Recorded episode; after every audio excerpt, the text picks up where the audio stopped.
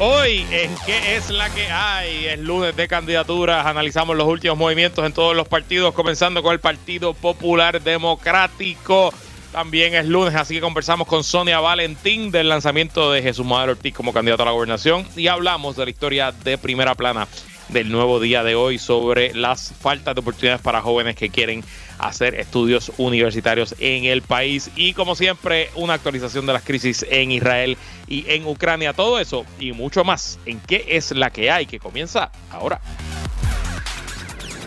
El análisis más potente y completo comienza ahora. Luis Herrero llega prendiendo fuego a los políticos y figuras que se atreven a dañar el país. Radio Isla 1320 presenta ¿Qué es la que hay? con Luis Herrero. Muy buenas tardes. Bienvenidos y bienvenidas a ¿Qué es la que hay? con Luis Herrero por Radio Isla 1320. Hoy es lunes 27 de noviembre de 2023. Estamos en vivo y en directo para todo Puerto Rico por el 1320 AM y su cadena para el mundo a través de radioisla.tv, nuestra aplicación para teléfonos Radio Isla Móvil y en facebook.com diagonal Radio Isla TV. Yo soy Luis Herrero y como siempre les invito a que me sigan en todas las redes sociales como L Herrero y recuerda que este programa lo puedes escuchar en su formato podcast. Búscalo como qué es la que hay en tu aplicación de podcast favorita para que me escuches cuando a ti te dé la gana y qué es la que hay, de qué vamos a hablar hoy. Actualizamos crisis en Israel y en Ucrania. El lunes de candidatura, Jesús Manuel Ortiz tira un pie al bote para la gobernación. Alcalde de Ponce, Luis Irizarri Pavón, se atreverá a radicar candidatura para la reelección. Y en el PNP es finalmente Elmer Román, el compañero de papeleta de Jennifer González. Bueno, todo apunta a que sí. Y Proyecto Dignidad no se quiere quedar atrás y ya son 19 los candidatos que tiene para representante por distritos. Les vengo con la lista y analizamos los que nos dé tiempo a analizar. Y de la entrada al juego de Jesús Manuel Ortiz y la crisis de la juventud en Puerto Rico que no consigue, no puede hacer estudios universitarios. De eso converso en el segmento de los lunes en A Solas con Sonia Valentín. Pero bueno, antes de ir a los temas, vamos con la noticia más importante de hoy, lunes 27 de noviembre. Y es que comenzando la semana, los gloriosos, legendarios, mundialmente conocidos cangrejeros de Santurce de nuestro béisbol invernal están en el tope de la tabla, en el primer lugar y no lo comparten con nadie. Santurce, tras 17 partidos, la temporada es de 40, así que casi a la mitad de la temporada tiene un récord envidiable de 12 victorias y 5 derrotas para un 706 de, eh, por ciento de victoria. Los 100 en el segundo y tercer lugar empatados con 10 victorias y 7 derrotas, los criollos de Caguas y los gigantes de Carolina. De hecho, Santurce y Caguas jugaron dos partidos este fin de semana. El viernes, Santurce ganó en Caguas, así que fue victoria del visitante. Y el sábado, los criollos le devolvieron la dosis a Santurce en el Bithorn. Y ahí yo estuve en ese juego y nos dejaron en cero. Nos dieron nueve donitas, ni una carrera pudo hacer el cangrejo contra la Yeguita. Después de los gigantes en tercer lugar, que están empates en el segundo, están los Leones de Ponce con 9 y 8. Esos son los cuatro equipos, y la temporada terminará hoy, que pasarían a la postemporada. El equipo de desarrollo de Roberto Alomar RA2 está en la quinta posición con 6 victorias y 11 derrotas. Y feo para la foto, los campeones defensores indios de Mayagüez en el último lugar, pero lejos, con solamente 4 victorias y 13 derrotas, un, para un por ciento de 235. El año pasado los indios también empezaron lentos, empezaron mal y terminaron ganando el campeonato. El problema es que solo quedan 23 juegos.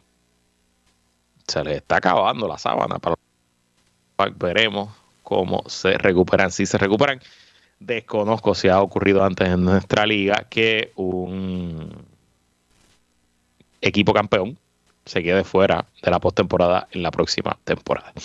Pero bueno, esos son los números. Lo más importante, Santurce ahí en el primer lugar. Y bueno, pasando, quedándonos en deportes, pero cambiando al baloncesto, lo hemos venido discutiendo y lo hemos venido señalando aquí en las últimas semanas. Ya es oficial Puerto Rico. Esta tarde, pero vamos, ya es oficial que Puerto Rico será una de las sedes para el repechaje del baloncesto eh, olímpico. El baloncesto olímpico ha cambiado las reglas ahora cómo se cualifica las Olimpiadas, es el mundial el factor principal, pero luego del mundial se juega un repechaje donde se dan cuatro boletos adicionales eh, a equipos que terminaron en las posiciones, si no me equivoco, de las 4 a las 16 en ese mundial. Las cuatro sedes de, eh, de este repechaje serán España, Latvia, Grecia y Puerto Rico. Qué bueno que España, Latvia y Grecia son sedes, porque eso quiere decir que no vamos a jugar ni contra España, ni contra Latvia, ni contra Serbia. Tres equipos duros y difíciles. Pero en nuestro grupo la cosa no está fácil. Nos toca México, nos toca Costa de Marfil y Lituania, pero esos tres están en el grupo A, así que esos tres juegan entre sí y luego hay una semifinal y una final. Puerto Rico está en el grupo B, que tenemos a Bahrein, el reino de eh, uno de los reinos eh, de esos Emiratos Árabes. Eh, Bahrein debería ser una victoria para Puerto Rico, pero bueno, no hay rival pequeño. Y también está Italia. Italia es un gran equipo, un equipo con mucha trayectoria. No es necesariamente ahora el mejor equipo europeo, hay equipos europeos mejores, pero Italia tiene algo sobre Puerto Rico, que es una larguísima, larguísima, larguísima historia de darnos pelas, de derrotarnos y de ser el equipo que nos elimina de mundiales y olimpiadas. De hecho, en el mundial de este verano, Italia nos eliminó. O Italia que nos mandó para la casa. Y si no me equivoco, Puerto Rico no le ha ganado a Italia en competencias internacionales desde la década de los 90. Creo que fue en esos Goodwill Games que si no me equivoco, en los 90 que Puerto Rico ganó la medalla de oro. Creo que ahí fue la última vez que los 12 magníficos le ganaron a la selección italiana. Claro, la selección italiana no ha tenido que jugar contra Puerto Rico aquí como local en un choliseo. El torneo se va a jugar en el Coliseo José Miguel Aguilot, que caben casi 19 mil personas para el baloncesto, así que yo espero 19 mil fanáticos de Puerto Rico allí ese día gritando y alentando a nuestros 12 magníficos. Yo espero estar allí. Si estoy en Puerto Rico, voy a estar allí. Este torneo se va a jugar durante el fin de semana del 4 de julio, si no me equivoco, dura 8 días. Eh, así que bueno, vamos con todas. Aquí está la oportunidad. Puerto Rico no va a una Olimpiada en baloncesto desde eh, aquellas Olimpiadas de Atenas en el 2004, así que se cumplirían 20 años sin que Puerto Rico esté en el mayor escenario del baloncesto internacional. Y bueno, mañana es Giving Tuesday, que es un día donde las personas en época, esta época navideña eh, apoyan a organizaciones sin fines de lucro eh, en todo el planeta. Bueno, pues mañana Giving Tuesday y una vez más Ciencia Puerto Rico estará participando de un programa de pareo de fondos. Este año la organización está recaudando dinero para apoyar sus esfuerzos de comunicación científica, como el jueves de Ciencia Boricua, que hacemos aquí todos los jueves con la amiga Mónica Feliu Mojer. Si donas cualquier cantidad por encima de 5 a las 12 de la tarde, a las 3 de la tarde, a las 7 de la noche o a las 10 de la noche, hora de Puerto Rico, mañana martes 28 de noviembre, tu aportación se duplica. Así que apúntalo en el calendario y mañana al mediodía o a las 3 o a las 7 o a las 10 visita yo apoyo cienciapr.org, yo apoyo cienciapr.org y haz tu donativo del Giving Tuesday que se duplica a esa hora. Yo mañana les repetiré esta información, pero los que nos están escuchando en formato podcast, chequen a qué hora me están escuchando y saquen, pongan el reloj al mediodía, a las 3 de la tarde, a las 7 de la noche y a las 10 de la noche, hora de Puerto Rico, haz tu donativo en yoapoyocienciapr.org y tu donativo será duplicado a favor de la ciencia boricua. y bueno, pasemos al tema de Israel y Ucrania, que llevamos varias semanas que no lo tocamos. Incluso yo creo que no hemos hablado de esto desde que yo me fui de vacaciones, porque la semana pasada no lo discutimos. En Israel, eh, dentro de todo lo horrible, llevamos un fin de semana de una tregua, es una frágil tregua pero es una tregua. En cuatro días no ha habido detonaciones, bombardeos, no ha habido más muertes a causa de la invasión israelí. y todo ocurre como parte de un acuerdo para un cese al fuego temporero mientras eh, Hamas libera rehenes de guerra, eh, rehenes que habían tomado en su ataque terrorista del 7 de octubre y eh, por su parte Israel libera prisioneros que estaban en cárcel israelíes, prisioneros palestinos, en un cambio de uno por tres por cada rehén que jamás libera, Israel libera a tres prisioneros palestinos. El plan original era liberar 50 mujeres y niños que están eh, de rehenes. Hasta la fecha, hasta esta mañana, jamás había liberado a 39 israelíes.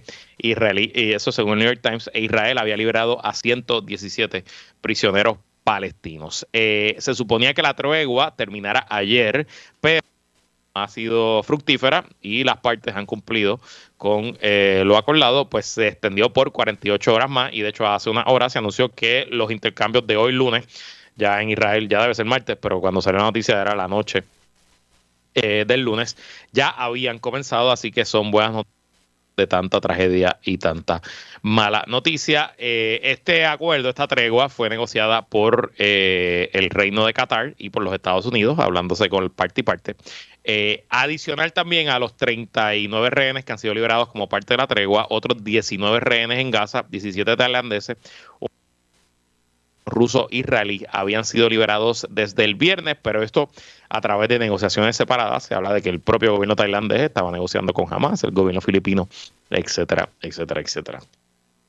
Y en noticias que no son tan importantes, pero sí son importantes, eh, Elon Musk, el hombre más rico del mundo, y dueño de Twitter, que ha convertido a Twitter, ahora ex, en una plataforma repleta de fake news, teorías de conspiración, odio y otros asuntos. Em, hace como dos semanas había esencialmente em, endosado una teoría eh, una teoría antisemita de alguna cuenta de esas en Twitter, no recuerdo quién la cuenta, que puso que los judíos estaban, eh, los judíos en Estados Unidos estaban eh, alentando una guerra contra los blancos y que estaban buscando llenar a los Estados Unidos de inmigrantes y Elon Musk le contestó, tú dices la verdad.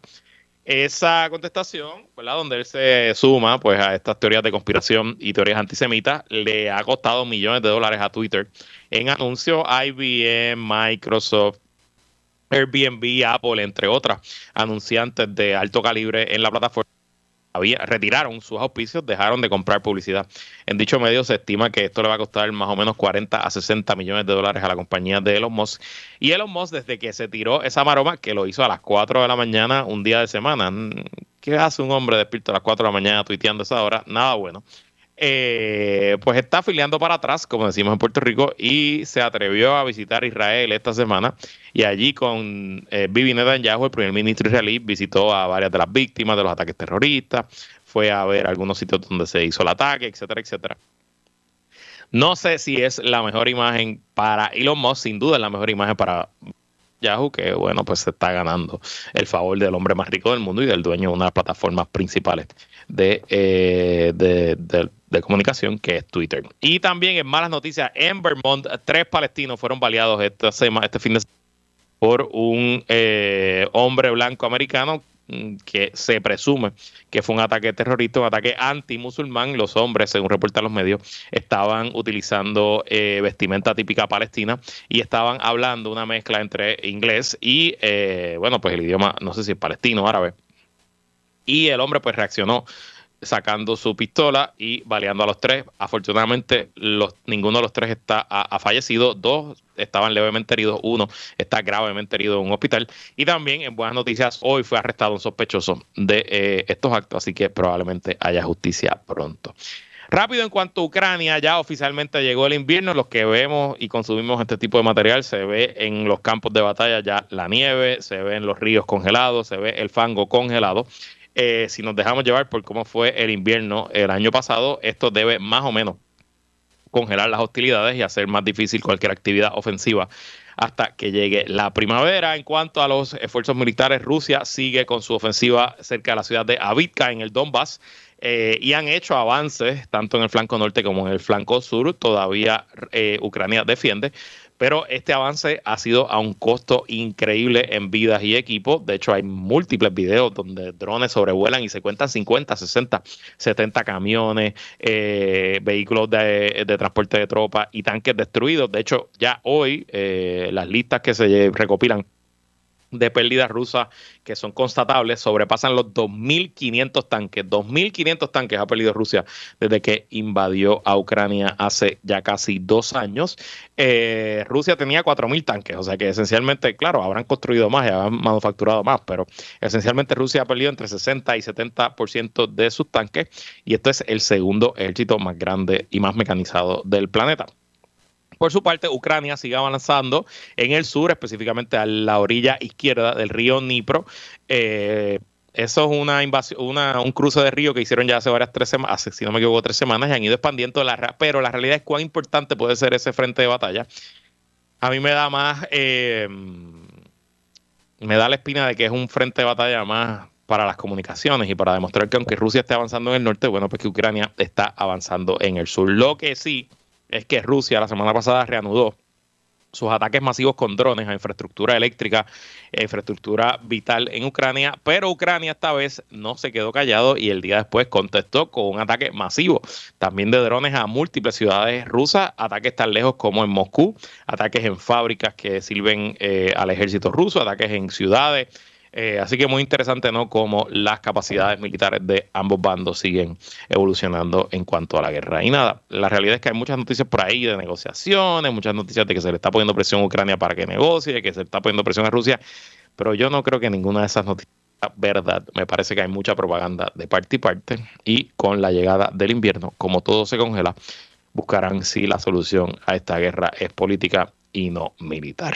Y bueno, Pasando al lunes de candidatura en Puerto Rico, lo que no era muy secreto, pero ya es una realidad, el representante y presidente del Partido Popular Democrático, Jesús Manuel Ortiz, oficializó su candidatura esta mañana mediante un video en sus cuentas de redes sociales, un video desde la plaza de su natal Vega Alta, donde resaltó su historia de vida, sus planes, dejó muy claro que él no viene de la élite política como sus contrincantes, porque es interesante. Eh, Pedro Pelici obviamente viene de la élite política, Juan Dalmao viene de la élite política.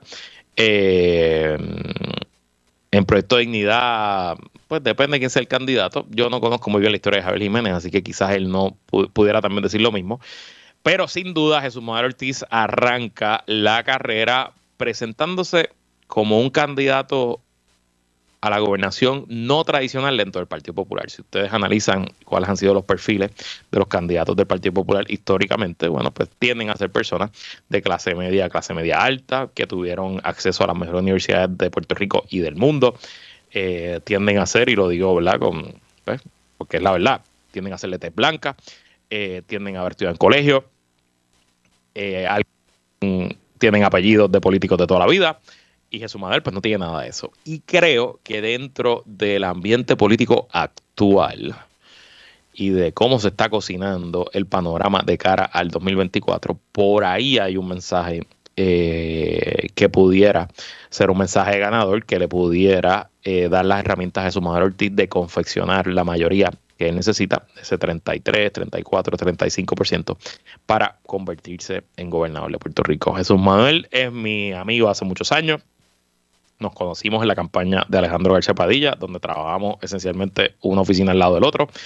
Eh, luego trabajamos juntos en la Fortaleza, en la administración de Alejandro García Padilla. Yo lo ayudé en su campaña en 2016, lo ayudé en su campaña de representante en 2020, lo ayudé en su campaña ahora para la presidencia del Partido Popular. Así que obviamente pues yo eh, no tengo ningún reparo en decirles que tiene mi apoyo y que votaré por él en la primaria en junio y que votaré por él también en las elecciones de noviembre. No creo que sea sorpresa para nadie, pero se los dejo claro. Eh, yo pues no vengo desde aquí un punto objetivo porque no lo soy.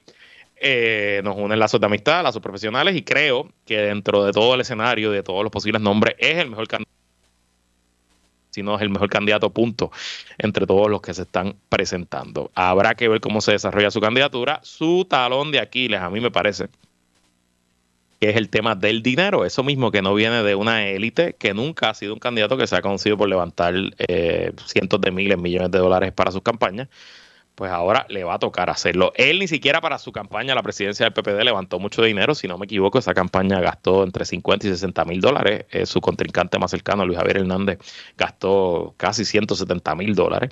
Eh, así que ahí es que está su debilidad. Veremos cómo se desarrolla y obviamente veremos cómo se desarrolla la primaria con Juan Zaragoza. De ese tema voy a conversar con eh, Sonia Valentín luego de la pausa, así que mi análisis lo dejo para ese segmento. Mientras tanto, surge información del periódico El Sol, uno de los periódicos regionales del sur. Esto fue eh, una noticia que salió este fin de semana que el alcalde de eh, Ponce, el suspendido alcalde de Ponce, el acusado por corrupción alcalde de Ponce, doctor Luis Irizarry Pavón, contempla aspirar a la reelección, eh, eh, supuestamente según la historia, que es de Agustín Muñoz Santiago. Él eh, dice aquí una cita de una fuente, ya es seguro el doctor radicará entre el 10 y 15 de diciembre, no va a esperar hasta el último día para radicar su candidatura, confirmó el líder popular muy allegado al castigado alcalde. El alcalde tiene varias dificultades. Primero porque está acusado, segundo porque está suspendido y como parte de su suspensión él no puede hablar con absolutamente nadie del municipio de Ponce, ni siquiera con los legisladores municipales. Así que habrá que ver si eh, eh, eh, cómo él lo va a hacer, porque técnicamente para radicar la candidatura al alcalde usted tiene que radicar junto a su plancha de legisladores municipales y cómo él va a lograr que su plancha de legisladores municipales radique nuevamente con él. Eh, mientras si no puede ni siquiera hablar con él. Pero bueno, ahí está el asunto. Escuché hoy con Penchi al mediodía que de ser descalificado por el Partido Popular, como yo presumo que ocurrirá, yo presumo que el PPD no le va a permitir eh, eh, la reelección, que entonces el eh, candidato aspiraría independiente a la alcaldía de Ponce. El tema es que yo no estoy claro cómo funciona eso y si él tendría que radicar esa candidatura independiente antes del 2 de enero. Así que no estoy seguro, no estoy seguro, pero obviamente es un dolor de cabeza que no quiere el Partido Popular. Eh, si el doctor Isari Pavón tuviera algo de eh, eh, algo de orgullo propio, si tuviera algo de poner a, a, la ciudad y al Partido Popular por encima de sus intereses personales, no estaría buscando esto, estaría enfocándose en defenderse, pero Recuerden que estamos hablando aquí de una persona que sufre un narcisismo gigante, que no tiene ningún tipo de reparo en mentir, inventarse las cosas para hacerse eh, echar para adelante. Eh, así que no tengo ningún tipo de esperanza de que el alcalde pase la página y ponga el bienestar común por encima del bienestar personal. Allí lo veremos haciendo el daño que pueda hacer. Y bueno, ya tengo la pausa encima, así que no me va a dar tiempo a entrar en detalle, pero me llamó la atención una actualización del proyecto Dignidad en su cuenta de Instagram, donde establece que ya tienen 19 candidatos a legisladores por distrito. Eh, esencialmente en todo Puerto Rico calificados para aspirar de cara al 2020. Proyecto Dignidad había cerrado sus candidaturas, si no me equivoco, el 31 de octubre, pero anunciaron que como no llenaron el 100% de las candidaturas, que las iban a reabrir eh, hasta el 2 de enero para tratar de llegar al, mm, lo más cercano posible al 100% de las candidaturas. Pero ya en la Cámara son 40 distritos representativos y hay 19 de Proyecto de Dignidad. Me llama la atención donde más candidatos tienen es el oeste. El distrito senatorial de Mayagüez Aguadilla tiene cinco distritos representativos y Dignidad ya tiene candidato en cuatro de ellos, el 20, el 17, 16, 19 y 20. Solamente no tienen candidato en el 18 que el 18 lo compone Añasco, Rincón, Aguada, Moca y San Sebastián. En el distrito de Ponce tienen de los cinco distritos, cuatro candidatos. Tienen en el 21, en el 23, en el 24 y en el 25. Eso incluye los dos distritos de la ciudad de Ponce. Eh, y en el distrito de Carolina, de los cinco distritos, tienen cuatro, el 36, 37, 39 y 40. Los dos distritos de Carolina distrito de Vieques y Culebra también tienen candidatos. Me sorprende que en el distrito de Humacao, que es el distrito donde mejor le fue a Proyecto Dignidad la pasada elección, específicamente los pueblos de Nahuao Maunabo, eh, Yabucoa y si no me equivoco, Patilla, no tienen candidato. No hay ni un solo candidato de Proyecto de Dignidad. Igual en el distrito Arecibo, que son cinco, cinco representantes, solamente tienen candidato en el 14 y en el 13. Fue en ambos distritos, Humacao y Arecibo, donde mejor le fue a Proyecto de Dignidad, así que me llama la atención que no tengan esas sillas llenas. Y en cuanto a San Juan y Bayamón, esos dos distritos urbanos solamente tienen tres de eh, diez distritos. Tiene un candidato en el precinto 4, tiene un candidato en el precinto 7 y 8. El 7 y el 8 son Bayamón y Guaynabo. Y en el distrito de Guayama son de 5. Hay que estar pendiente si logran llenar estas candidaturas porque estos puestos pudieran alterar el balance porque depende por dónde salgan esos votos y a quién se los quita cómo termina el balance en la Cámara de Representantes. Seguimos la próxima semana con el lunes de candidatura. Ahora vamos a una pausa y cuando regresemos conversamos con Sonia Valentín, que la que hay. Ahora le damos un giro a tus lunes desde la perspectiva de la directora, actriz y productora Sonia Valentín. A solas con Sonia. Así mismo es como todos los lunes conversamos en el segmento favorito de mi mamá con Sonia. Sonia. ¿Cómo te estás, Luis? Saludos para ti y para la gente que te escucha. ¿Cómo andas? Yo estoy muy bien, un poquito, un poquito, solamente un poquito, harto de pavo. ¿Cómo te fue a ti este fin de semana de Acción de Gracia? Pues mira, me fue bien, estuve, estuvimos Héctor y los niños, eh, ¿verdad? Y yo, mi familia, todo el restante de mi familia se habían ido a Nueva York cosa que me dio mucha tristeza porque me gusta pasarla también con, mi familia, estaban mis sobrinas, toda mi familia se había ido a pasarla a Nueva York en casa de uno de mis hermanos, de mi hermano por parte de padre, y nosotros nos quedamos solitos acá, así que nada, pero la pasamos bien, comimos pavo y ya tú sabes, mucho pavo, pavo más pavo más pavo. Y había que producir un programa el viernes, así que pues no había mucho, no había mucho. Un pequeño detalle, había que quedarse para hacer un pequeño programa de cinco horas. ¿Qué te parece? Cinco horas. Sí, está complicado. Yo no sé cómo tú llegaste cinco horas el viernes, pero te felicito por eso.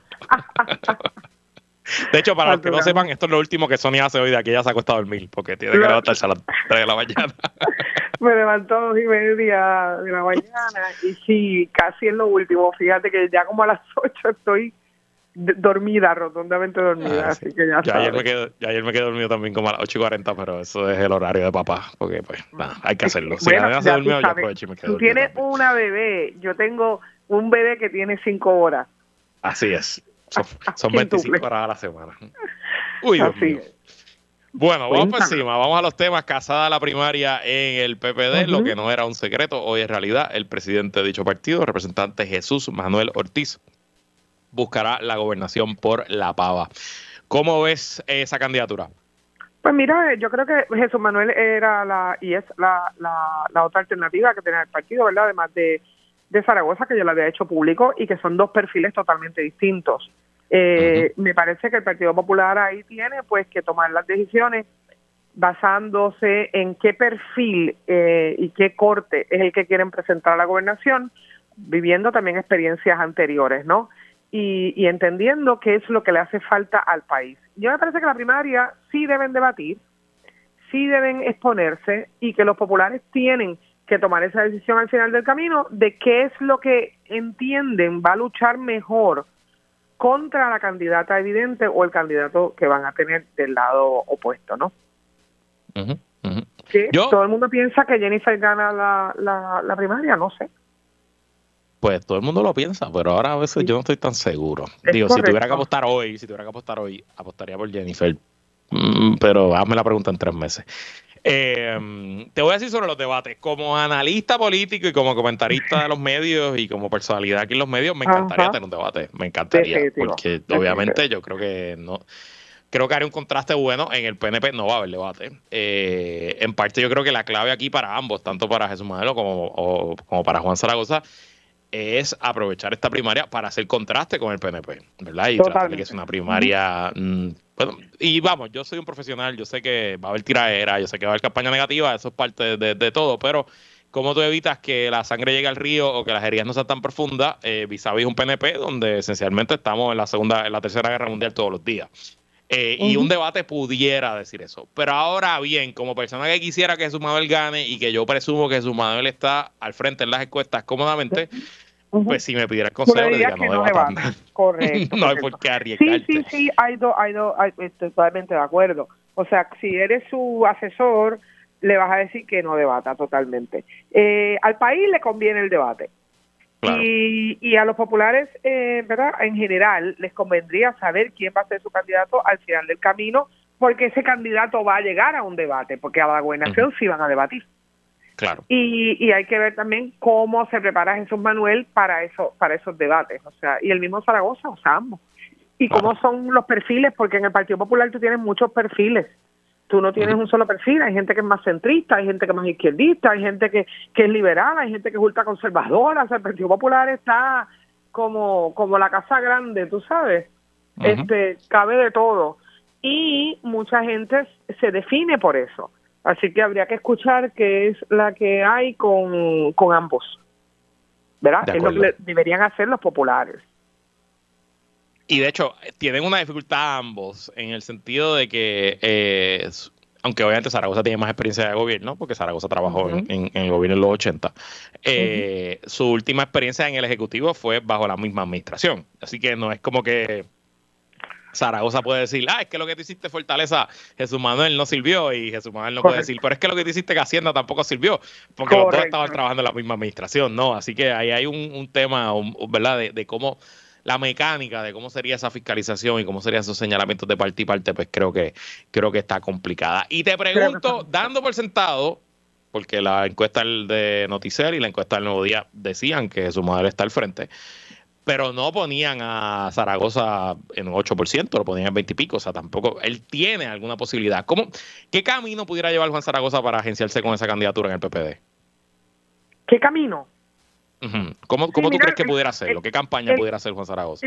Juan Zaragoza tiene que irse a la experiencia, al conocimiento, bueno, obviamente la experiencia que tiene eh, y el conocimiento que tiene sobre, no solamente sobre el gobierno, sino sobre la parte, la parte económica que parece que nosotros tenemos unas dificultades económicas enormes. Es un tema que es muy malo porque sabemos tú y yo que la gente no le importa y no lo entiende, pero le afecta. Así que lo importante es ver cómo él pudiera cargar un tema tan pesado como la economía y, verdad el desarrollo económico y todo eso de forma que lo ponga en una rabichuela que a la gente le importe. Eh, yo verdad pienso que él tiene que esa es su fortaleza. Es su fortaleza y puede ser su debilidad también porque ya he tenido ejecutoria y ha cometido también sus errores, ¿no? Así que evidentemente esa sería el área más fuerte y el arma más fuerte que tiene Zaragoza porque al final del camino eh, es un profesional de primer orden en ese aspecto y evidentemente eh, tiene un conocimiento muy fuerte. ¿Cuál es el conocimiento adjudicado de Jesús Manuel? ¿Qué trae Jesús Manuel? Pues eso es lo que ahí tiene, por eso es que él necesita eh, más eh, presentarse más en ese sentido en términos del conocimiento y la capacidad. Porque sí estamos claros de que el país quiere ver a alguien capaz, no digo que ninguno de los dos lo sea, lo que pasa es que por la experiencia pudiera parecer que Zaragoza tuviera más conocimiento. Así que Jesús Manuel tiene que, buscar la manera de decir, no, yo también sé y sé lo suficiente como para gobernar, ¿verdad?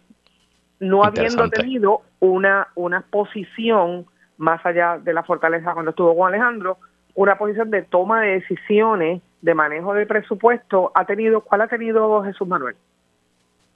Pues nada, la públicos de la Fortaleza, que es una oficina como con 30 empleados y sus oficinas legislativas.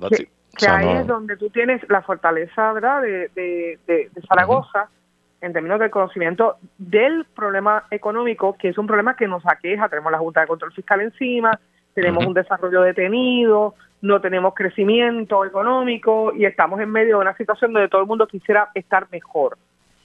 Evidentemente, ese es el lado de él. Y Jesús Manuel tiene que probarle al país, tiene que dejarle saber al país que más allá de ser el muchacho que ha tenido la capacidad de desarrollarse y que viene, ¿verdad?, de, de una esquina más complicada y de menos acceso, independientemente, eso no es el justificatorio completo para gobernar un país. Así que, ¿qué tú tienes en tu bolsillo que le propones al país para que yo diga, sí, Jesús Manuel es el candidato que va a echar este país para adelante. Más allá de la voluntad y más allá de ser joven y de tener espíritu y todas esas cosas, también hay un contenido que tiene que vender. En este caso, porque porque no es toda en la imagen, no es un Alejandro. Alejandro te llenaba la imagen y, y bueno, tenía más o menos el mismo conocimiento que tenía Jesús Manuel en su momento, ¿verdad? No había tenido manejo de presupuestos importante, no había sido un jefe de agencia, ¿verdad? Agencia importante, era el DACO, eh, no había tenido, no había sido un presidente de un cuerpo, no había sido alcalde de una ciudad, pero pues, mira, tenía el charm. Así que hay que ver, ajá. Y te voy a decir algo, obviamente la primaria es un problema, pero una vez acaba la primaria, excepto por el gobernador, eh, nadie tiene experiencia, porque el gobernador, pero, pero ni, si fuera Jennifer González, pues Jennifer González no ha dirigido el presupuesto de la Cámara. Eh, Juan Dalmao obviamente no ha dirigido ningún presupuesto y Javier Jiménez pues dice que ha sido alcalde, pero un pueblo pequeño, que el presupuesto es como 10 millones al año. Así que dentro de todo ahí hay, hay un espacio. Pero yo estoy de acuerdo contigo que la clave para Jesús es cómo él convierte su historia personal. Primero que lo que, la conozcan, porque yo no me atrevo a apostar que ni el 10% del electorado sabe su historia personal. Correcto. Eh, y cómo él convierte eso en la base para sus propuestas y lo que, lo que va a representar su, candidatura. De acuerdo, ese, ese, ese, es su reto. Y ahí es donde... Y una vez me dijiste, una vez me dijiste aquí, no se me va a olvidar, que a ti te parece que Jesús proyecta un poco como aburrido. No sé cómo se le quita eso. Sí, sí, necesita tener más energía. Eh, es un muchacho joven que, que proyecta en el, en el teatro y en el escenario lo dice como gris que es que no, no, no te lleva la emoción, eh, ¿verdad? De alegría, pero tampoco es tristeza, o sea, te quedas ahí como, como en el in-between y eso no es necesariamente bueno. O sea, que hay que empezar a ver cómo él empieza a desenvolverse de forma que nos inspira, o sea, tiene que encontrar inspirar a la gente, mover la emoción y, y lograr que la gente se identifique con él y sienta por él. Y es ahí es donde Jennifer, pues, ¿verdad? Tiene de acuerdo. las de ganas. De acuerdo, 100%, y siempre recordando a nuestro público que aunque mm, siempre nos gusta pensar que la elección es una decisión intelectual y que la gente se sienta a comparar y a decidir en frío por quién votar, la realidad es que la política en Puerto Rico y en toda la democracia es mucho más emocional de lo que pensamos y la gente se enamora, se, y ¿verdad? lo digo en sentido figurado, pero le coge cariño a los candidatos y candidatas y usualmente votan por la emoción. Así que, ¿cómo usted captura esa emoción? Bueno, pues ese es el reto y para eso existen las campañas políticas. Ese es el reto. Y ese es el reto grande cuando la personalidad, ¿verdad?, no te, no te ayuda. Así mismo es. Vamos a una pausa y cuando regresemos cambiamos de temas, hablamos de la juventud y lo difícil que se les hace entrar a la universidad según un estudio que hoy reseña el nuevo día. No se vayan a que la calle continúa. Vale.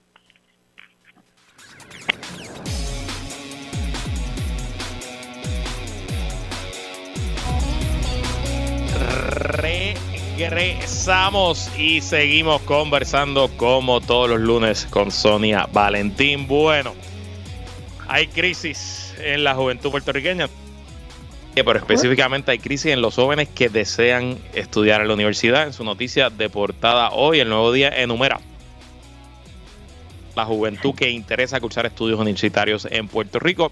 Según la historia de la periodista Keila López Alicea, más allá de las buenas notas o los avances en el área académica, lograr que los jóvenes en Puerto Rico completen estudios postsecundarios, ya sean certificados, grados asociados o maestrías, requiere de un apoyo social y económico que las instituciones y las comunidades pueden brindar, pero no lo hacen, según los hallazgos preliminares de una investigación en torno al acceso y los resultados de la educación postsecundaria en la isla. Los hallazgos preliminares del estudio, la economista Belinda Reyes González, se encuentran que hay tres obstáculos que pocas veces se toman en cuenta. Primero, la falta de transportación. Segundo, la escasez de vivienda asequible cerca de las universidades. Y tercero, dificultad para alimentarse. ¿Te hacen lógica? ¿Te cuadran estos tres señalamientos, Sonia? Ay, yo no sé ni qué decirte, Luis.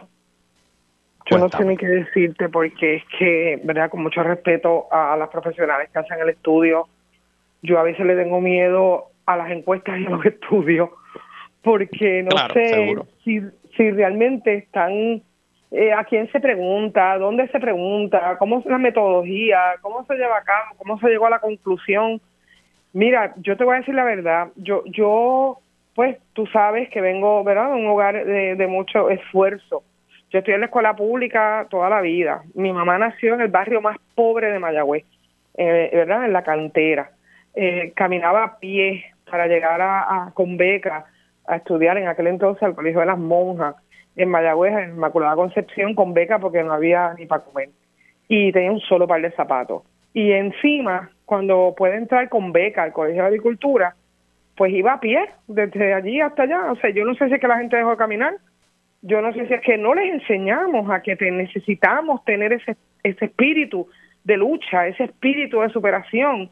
Si en lo que hemos fracasado es en, en comunicar y en enseñar a nuestros hijos, sobrinos y vecinos que hay que luchar en la vida para salir adelante, más que el acceso a la educación, porque ¿cuántas universidades en este país que antes? Y digo, y lo vuelvo y lo digo con mucho respeto y sin tratar de minimizar el esfuerzo de nadie, pero antes habían pues dos universidades en, el momento del Colegio de Agricultura, la Universidad de Puerto Rico y la Universidad de San Germán en algún momento. Y la realidad es que la gente que se educaba de esa época pasaba muchas vicisitudes y no había comida tampoco y no había transportación menos que la que hay ahora. Y había todo menos, pero había una cosa garantizada, Luis, que no está garantizada ahora y que nadie habla de ella en ese estudio, que si tú estudiabas, tú crecías.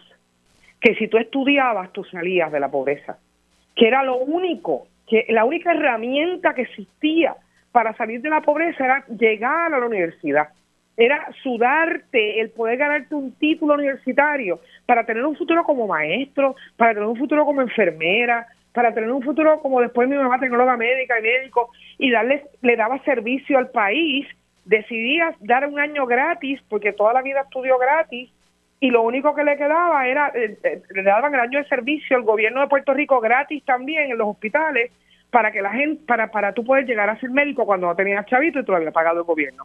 Entonces, la realidad es que el recurso lo tenemos ahora más accesible que nunca. ¿Cuántas universidades hay? ¿Cómo tú me vas a decir que la universidad está lejos? con mucho respeto vuelvo y digo, y claro, no tenemos una universidad en la esquina de todos los campos de Puerto Rico, pero contra hay en Calle, hay en el centro de la isla, hay en San Germán, hay en Mayagüez, hay en Arecibo, hay en, en, en, en Santurce, hay en, en Río Piedra. Contra, no me digan que no está accesible, no sé, no entiendo nada. Entonces, por otro lado, la gente, ¿qué tenía la gente? En aquel momento, pues nada, no había que comer tampoco. Miremos el Puerto Rico de 1950, 1960, que la transformación histórica de la educación en este país de la clase trabajadora profesional que existe ya no hoy, porque ya hoy están retirados, pero que forjó a este país, se forjó estudiando en la universidad, pero la garantía era que si tú te graduabas de la universidad, si tú estabas educado, tú ibas a crecer. Hoy día no. Hoy día tú puedes tener una maestría y te vas a ganar lo mismo que se gana cualquiera haciendo no sé qué cosa por internet. Yo creo que ahí está la contestación a, tus preguntas. Que esa, esa visión de la universidad como ha perdido. Como, el, el, tubo que te iba a sacar de tu posición y te iba a adelantar en la vida, pues quizás se ha roto, ¿no? Y quizás las generaciones más jóvenes no, pues no lo ven así. No lo y ven. Te, y te compro, te compro todo lo que dice. Hoy hay más universidades, son más accesibles. Técnicamente las comunicaciones de Puerto Rico son mejores, aunque no haya sistema de transporte público, las carreteras son mejores, es más fácil, toma menos tiempo llegar. Eh, pero lo, interesante del artículo, ¿verdad? Obviamente yo no me leí el estudio del economista, me leí el artículo del, Nuevo Día. es que eh, un poco la autora va en contra de la narrativa de que en Puerto Rico hay menos estudiantes universitarios porque hay menos jóvenes, que es la realidad. Hoy hay la pues mitad de los jóvenes que de, de 0 a 18, hoy, hoy, es la mitad de lo que habían hace 20 años. Así que eso pues tiene sentido que haya menos estudiantes universitarios. Pero aún así, de los jóvenes que viven en Puerto Rico, apenas 3 de 10 o 4 de 10, según la zona, están en la universidad, a pesar de tener edad universitaria. O sea que todavía allá afuera hay suficientes eh, muchachos y muchachas para la universidad. Mira, y lo que yo creo que está buscando la, la, economista es decir, ¿qué está pasando? ¿Por qué las instituciones universitarias, el gobierno y las familias y las comunidades están fallándole a esos jóvenes y por qué esos jóvenes no están llegando a la universidad? Y creo que ahí es que está la desconexión. Bueno, lo que pasa es que si tú vas a la universidad y tú vas a tener, ¿sabes? De verdad, yo lo he dicho y se lo he dicho, yo tengo dos sobrinos, uno con doctorado en, antropología del sucumucu, como digo yo, porque es una antropología de Dios sabe, tremenda, dando clases en una universidad yo no sé dónde, digo, ¿de dónde? en Texas. Y el otro, sin bachillerato, con un cuarto año, le triplica el salario. No se lo duplica, se lo triplica. ¿Ok? Uno vive escuetamente como profesor universitario, con todos los títulos, y el otro, pues, mira, ya tiene casa, tiene carro, vive, ah, vive lo más bien en Denver, está en la ciudad donde eh, eh, toda la parte tecnológica, que eso es lo que se dedica, eh, es fructífera. Y, y yo creo que los jóvenes también, también tienen jóvenes con maestría y doctorado, que, ¿verdad? Con mucho respeto, vuelvo y digo, tampoco sé cómo es la cosa ahora, que los tengo yo, que los he reclutado yo, y escriben allá con Y. Sí, lo sé. Me han dicho muchas muchas personas que está complicado reclutar, sobre todo para redacción. Entonces tú dices, ¿es realmente una maestría? ¿Es realmente, es porque eso también, también se convirtió en su momento en un negocio, ¿no? Eh, y, y, es realmente ese título el que, el que le, le, da el crecimiento y las ganas de desarrollo, o el título es el título para colgarlo en la pared y al final del camino tengo una maestría pero escribo malo, o, o no tengo ninguna y decido ganarme buen dinero y me meto en un área de, oportunidades donde me desarrollo, eh, yo creo en la universidad, ¿verdad? Yo estudié, pero, pero la realidad es que, que los jóvenes lo tienen muy distinto y lo piensan muy distinto también. Y yo, yo creo que la, la, la realidad es esa, o sea, yo misma le he dicho a mucha gente, pero ven acá, vas a hacer una maestría, suma, ¿cuánto te vas a gastar? Yo he, yo he dicho esto en primera persona, ¿cuánto te vas a gastar? Súmalo, 30 mil, 40 mil, ok, ¿cuánto te vas a subir del sueldo? Realmente, vamos a hacer un cálculo matemático, ¿cuánto va a implicar económicamente, qué impacto va a tener en tu vida tener la maestría o no tenerla? Cuando haces eso, no necesariamente va a tener ningún impacto. Yo he tenido esa misma conversación con muchas personas, sobre todo los que me dicen de estudiar leyes, y siempre les digo, bueno, estudia, no hay problema, eh, pero te puedes tardar seis años, ocho años, trata de no, de no coger préstamos para estudiar, porque al final del día, esos préstamos lo que hacen es ponerte una... Eh, tú empiezas atrás porque tú te graduaste y ya estás empezando con un pago de 500, 600, 1000, mil dólares y no importa el trabajo que tú consigas, sabes que todos los meses tienes un negativo ya para arrancar y no te has comprado una casa, un carro, no has hecho familia, no has ahorrado, no has hecho nada. Sonia, este tema ha generado una cantidad de reacciones. Tengo el WhatsApp volando, tengo los mensajes privados en Twitter, los replies. A todo el mundo le ha gustado el tema. Así que creo que debemos tomarlo como por sentado para seguir hablando en, ediciones futuras. Y no sé si en la mañana también, porque de verdad que está bien interesante y hace tiempo no tenía tanto, tantas reacciones como, como en estos minutos. Vale. Un abrazo. Bueno, gracias. Gracias por estar aquí. Bye, bye. Y hasta aquí esta edición de ¿Qué es la que hay con Luis Guerrero? Me pasó del tiempo, así que me despido. Quédese con nosotros. La mejor programación y análisis de la radio puertorriqueña continúa en Radio Isla 1320. Lo próximo, el informe del tiempo con su Hailey López Pelén. Hasta mañana.